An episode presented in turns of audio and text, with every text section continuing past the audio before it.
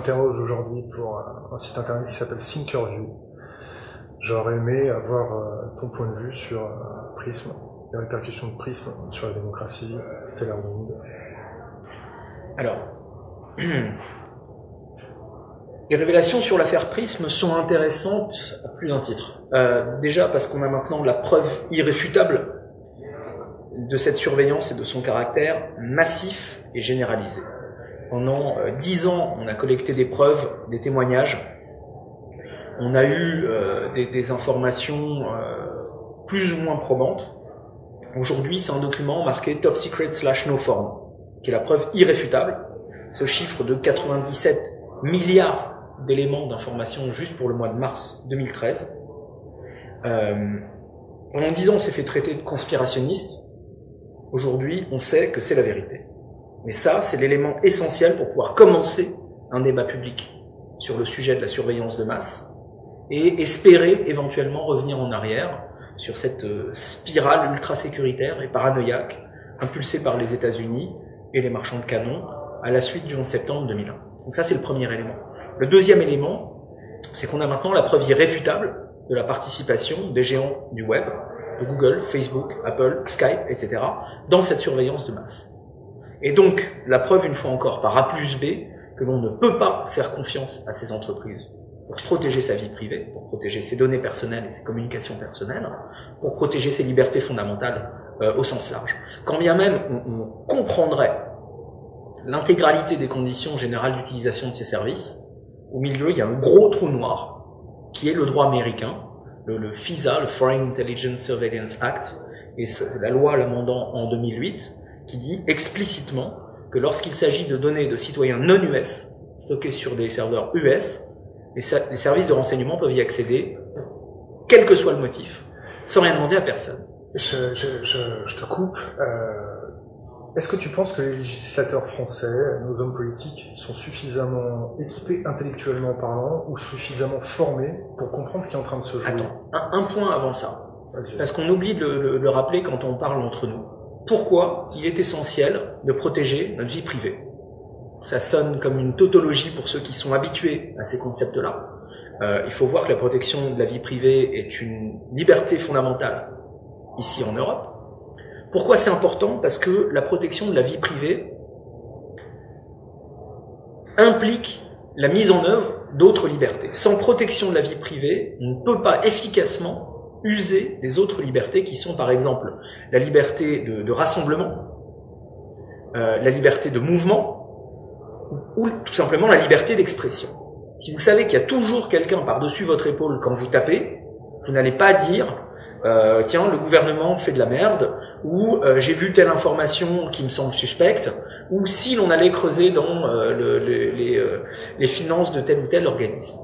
Euh, de la même façon que vous n'irez peut-être pas à une réunion d'un parti politique ou euh, de quelque groupe que ce soit, si vous savez que euh, le public ou qui que ce soit d'autre puisse être au courant. Donc la, la, protection de la vie privée, je dirais que c'est une liberté fondamentale, peut-être encore plus fondamentale que les autres, à côté de la liberté d'expression, car toutes les deux, elles sont une composante essentielle non seulement de la démocratie, mais aussi de l'exercice de toutes les autres libertés.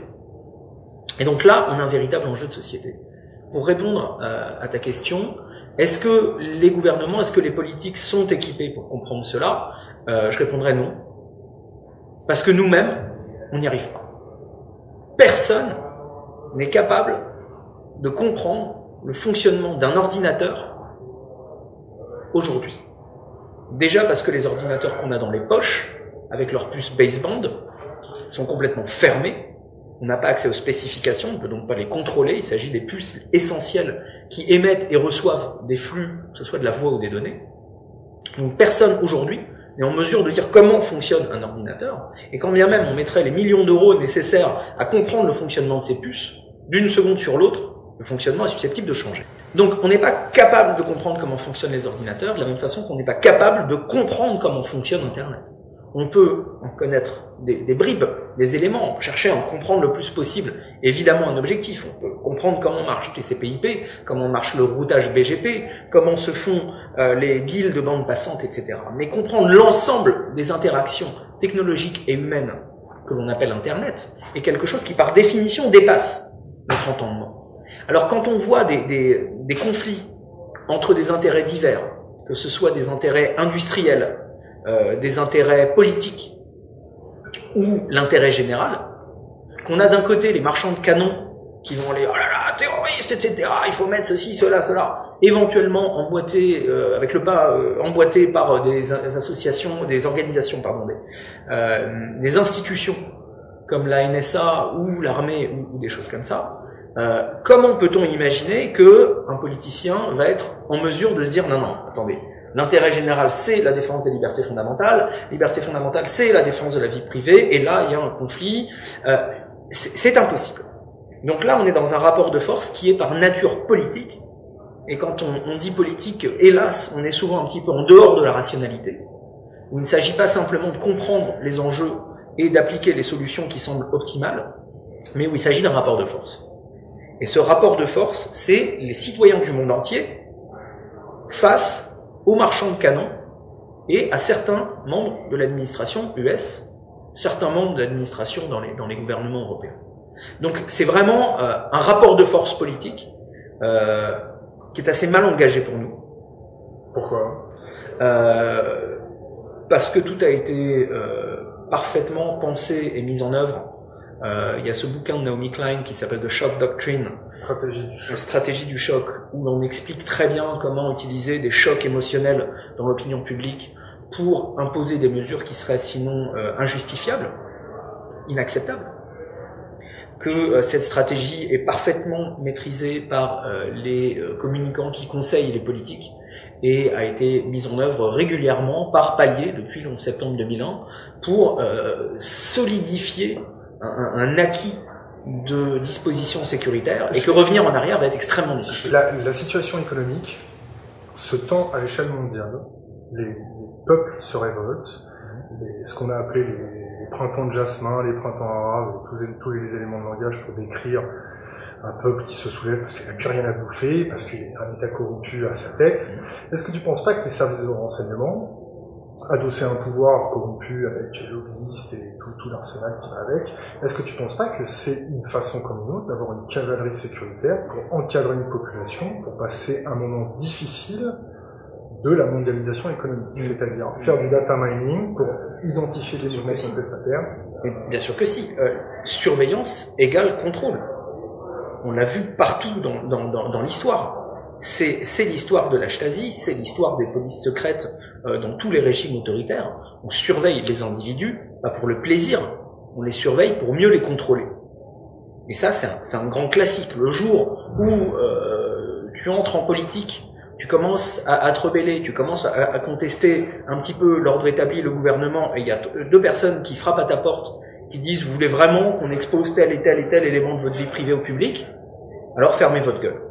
C'est en général la première étape, avant de passer à la violence physique. Donc ça va être compliqué de faire de la politique et de porter des valeurs euh, pour notre génération. Il va être compliqué d'entrer en politique pour qui que ce soit, oui, on voit déjà aujourd'hui à cette stat qui est sortie il y a quelques, quelques jours, qui montre qu'un jeune sur dix s'est déjà vu refuser un boulot à cause de son profil Facebook.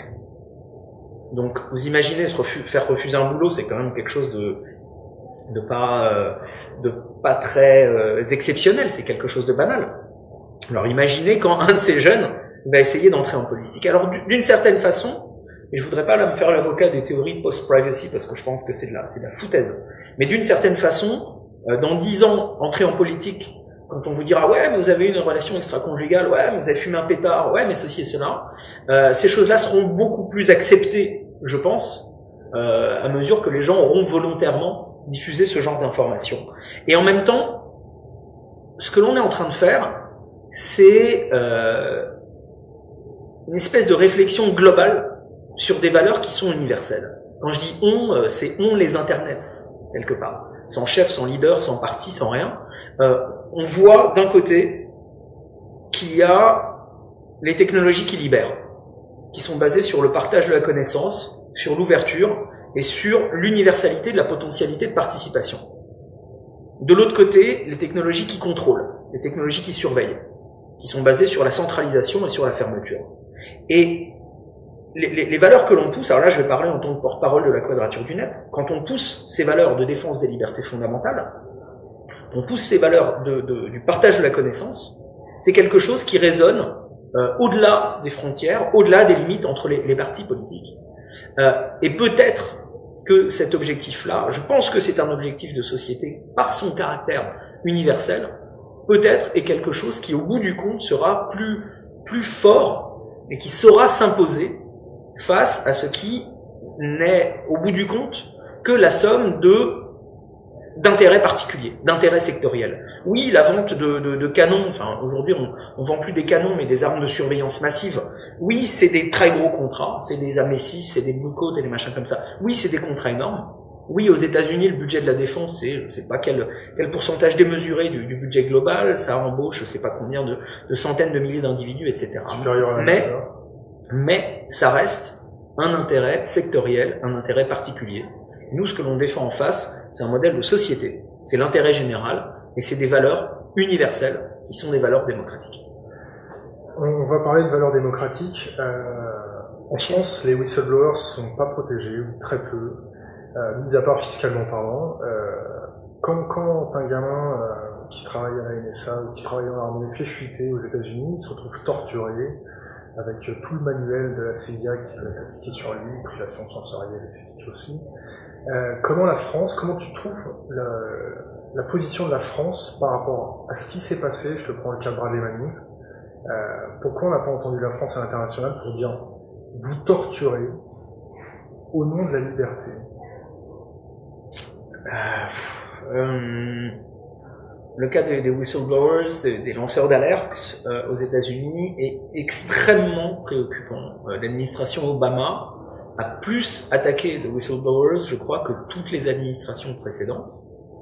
Euh, c'est pas seulement Bradley Manning et le pauvre Edward Snowden qui risque de, de, de subir un sort, un sort similaire. Il y a Jocelyn Raddack, il y a Thomas Drake, il y a Bill Biney, il y a tous ceux dont on n'a pas entendu parler tous ceux sur qui la pression a été efficace avant que l'information ne fuite, euh, tous ceux qui n'ont pas pu aller jusqu'à euh, devenir euh, publics euh, pour être protégés par cette, cette publicité. Euh, c'est quelque chose d'extrêmement préoccupant on voit là le, le, rapport de force qui se dessine autour euh, de, de, de l'information. On sait que l'information, c'est le pouvoir, et en même temps, on constate que euh, les gouvernements, et surtout le gouvernement US, utilisent de plus en plus du secret pour euh, cacher des agissements qui sont euh, soit des, mensonges, soit des, crimes. Donc d'un côté, il y a cette inflation du secret, et de l'autre, des citoyens qui ont entre les mains le pouvoir de faire éclater la, la, la, vérité. On voit que le gouvernement US est dans une situation intenable. Il y a, je crois, 1,4 million de personnes aux États-Unis qui sont habilitées top secret. Et on a vu avec euh, l'affaire Snowden, Snowden il bossait pas pour la CIA, mais pour Booz euh, Allen euh, Hamilton, qui contractait pour la CIA. On se souvient des Stratford, des HB Gary, allez, Raytheon, les Palantir, etc. C'est une myriade, c'est des centaines, sinon des milliers d'organisations privées qui partagent ces informations. Donc tout le contenu de Google, de Facebook, etc. Avec évidemment ce que ça implique euh, pour, là pour le coup, vraiment pour la sécurité et la défense nationale, parce que des petits gars chez ces petites boîtes machin euh, qui peuvent faire faillite comme ça du jour au lendemain sont dix fois plus susceptibles d'aller revendre des trucs à des puissances étrangères euh, que des gens qui sont au cœur de, l'appareil d'État, et d'une. Et ensuite, ces gens-là sont plus enclins à, à, révéler ce qu'ils voient. J'ose espérer que Edward Snowden et, et d'autres vont inspirer des gens aux quatre coins du monde dans ce genre euh, d'institutions, qu'elles soient publiques ou privées, à révéler des informations pour essayer d'endiguer cette inflation du secret et cette dérive euh, techno-totalitaire. Euh, Est-ce que tu crains pour ta sécurité? Non, parce qu'il y a des choses auxquelles j'ai renoncé depuis longtemps. D'aller aux États-Unis? Euh, Déjà, je, je vais plus aux États-Unis. Euh, la petite histoire, l'avant-dernière fois où j'y suis allé, juste avant euh, la porte euh, de mon avion, donc véritablement devant la porte de mon avion, trois agents du FBI sont venus euh, me poser des questions sur Wikileaks. Et ils voulaient des, informations sur le fonctionnement de Wikileaks, ils voulaient me transformer en, un informateur, parce que je suis ami avec Julian Assange. Alors j'ai assez bien résisté à leur pression. Ils sont allés jusqu'à me faire « Have you ever been arrested? Have you ever been to jail? Euh, » Ce à quoi j'ai dit « Écoutez, je défends des idées comme vous le savez, donc si ça implique d'aller en prison, allez-y, arrêtez-moi. » Et ils m'ont finalement laissé repartir. Et c'est qu'après que j'ai réalisé que l'ensemble de leur intervention sur moi était complètement illégal. Ils m'ont pas montré de plaque, ils m'ont pas donné leur nom, ils m'ont même pas laissé leur vraie adresse email quand ils voulaient que je les contacte, une adresse bidon à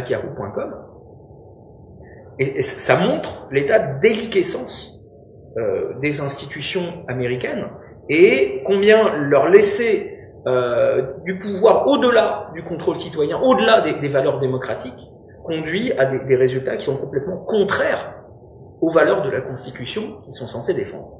Donc moi, ma, ma sécurité personnelle, il y a des choses auxquelles j'ai renoncé. Euh, de la même façon que à un moment j'ai dû devenir une personne publique entre guillemets en faisant le choix de devenir porte-parole de quelque chose. Ça veut dire que voilà, je fais, des interviews, euh, on me prend en photo, euh, euh, on me cite quand je parle et des choses comme ça. Donc c'est renoncer à une partie de sa vie privée pour défendre une cause.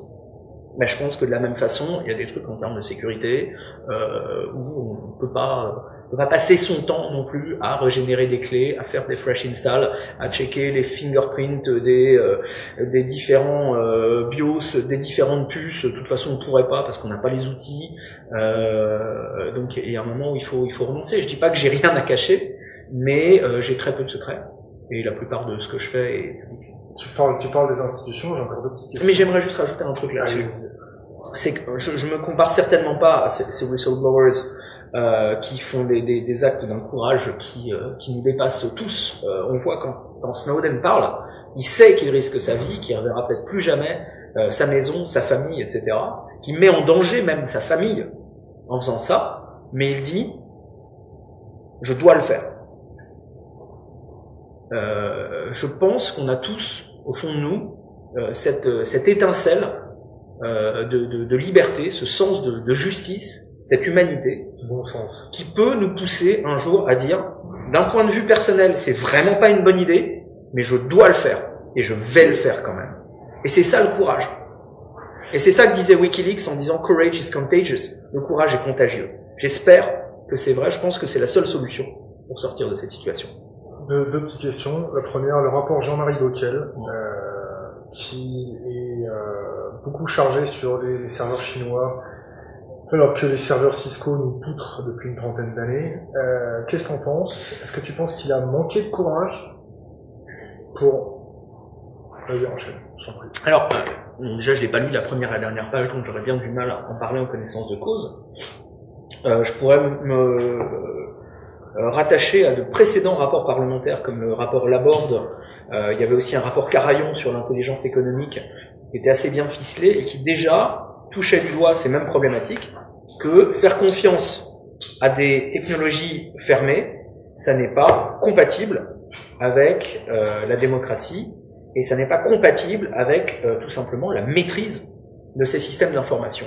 Donc que l'on parle des logiciels fermés de Apple ou Microsoft, des spécifications de puces fermées des routeurs Cisco, ZTE ou Huawei, ou des basebands à l'intérieur des téléphones, ça c'est une grosse grosse question aussi. Je sais pas si Bockel a touché du doigt cet, aspect-là. Euh, le problème est le même.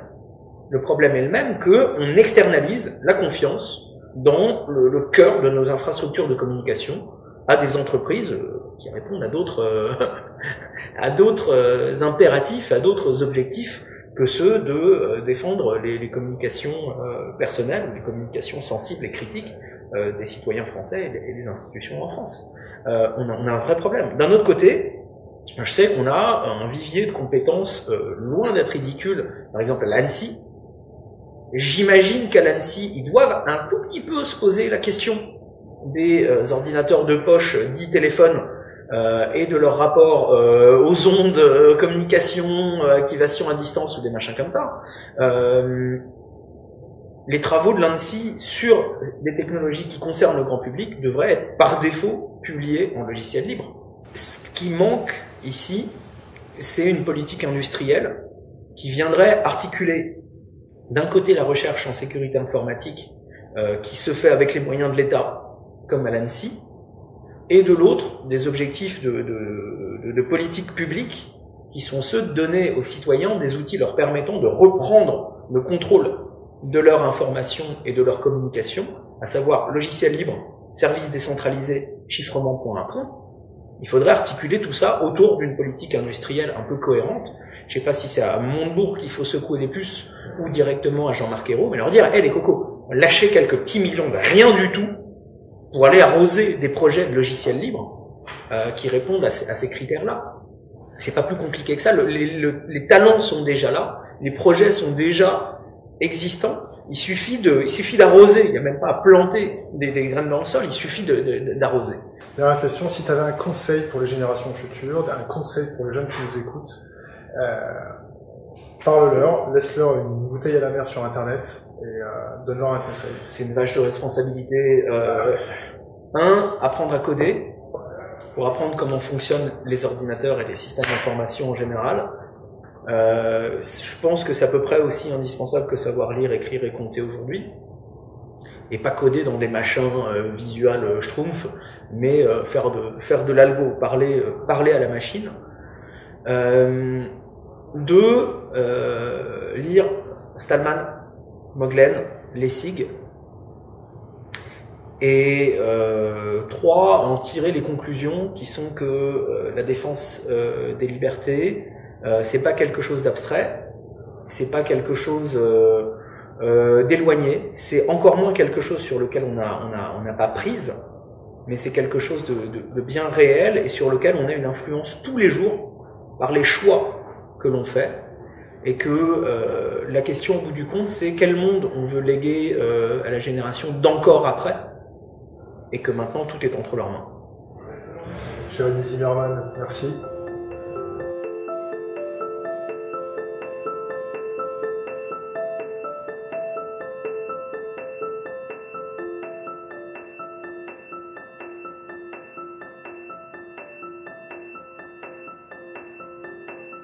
Non, non, elles sont bien tes questions, elles sont vaches, hein, c'est bien.